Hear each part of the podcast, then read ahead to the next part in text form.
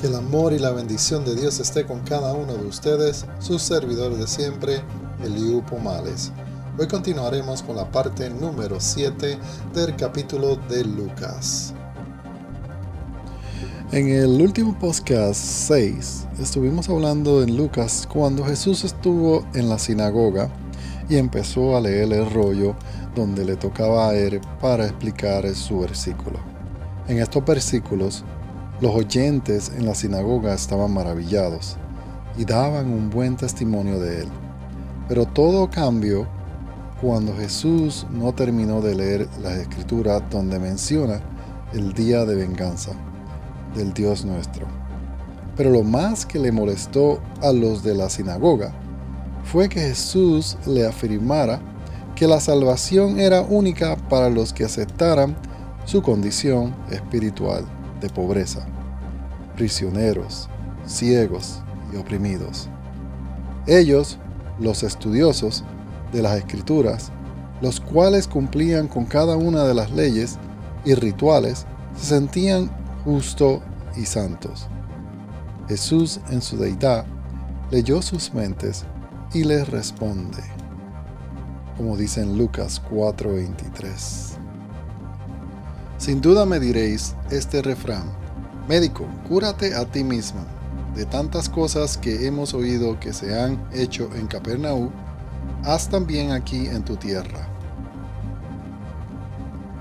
En otras palabras, ellos retaban a Jesús que probara su identidad como el Mesías. Pero Jesús entendía que ellos no podían entender que alguien que ellos conocían humanamente pudiera ser el Mesías. Entonces Jesús utiliza la frase, de cierto os digo, que se utiliza para indicar declaraciones importantes. Jesús les explica lo que pasó con el profeta Elías en sus tiempos de sequía y hambre en Israel. Había muchas viudas en la misma condición que la viuda de Sarepta, de Sidón, la cual era gentil y no israelita pero era una creyente del Dios de Israel. Ya los judíos estaban furiosos. Al escuchar esta historia, los enfureció más. Pero Jesús no lo paró con esa historia, sino les recuerda a Eliseo, el sucesor de Elías, que durante su tiempo en Israel había muchos leprosos, los cuales no fueron sanados, sino Naamán el Sirión, un enemigo de los judíos, leproso y militar del rey de Siria.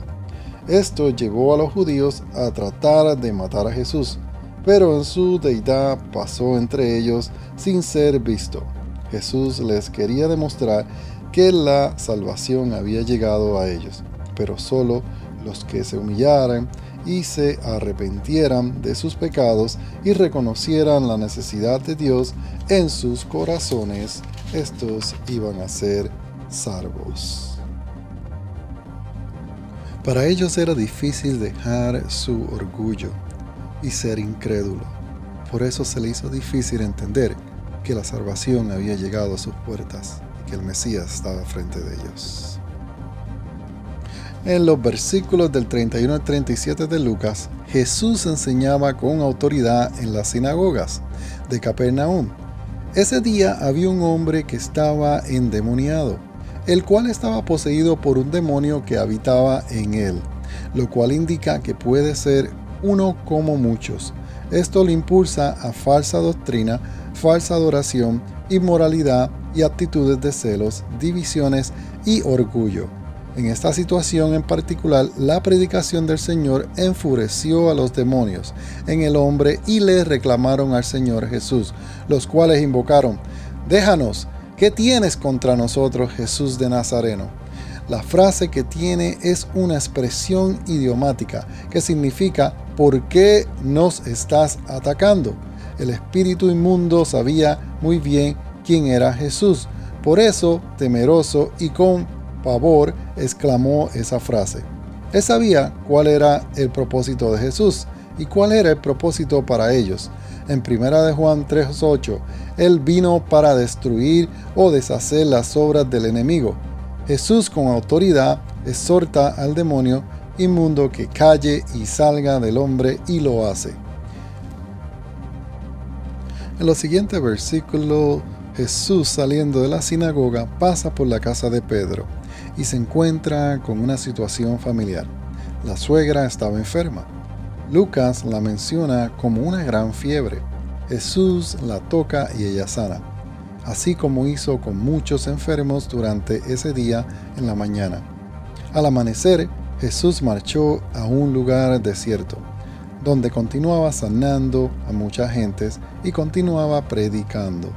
Así como el día de hoy Jesús sigue sanando y sigue predicando a la gente, Jesús quiere que tú lo dejes entrar en tu corazón para que Él pueda sanar tu corazón, pueda sanar tu enfermedad y pueda Él llevarte a esa salvación eterna. Que la bendición y el amor de Dios esté con cada uno de ustedes. Nos veremos el año que viene. Este es el último podcast del 2021. Dios me lo bendiga.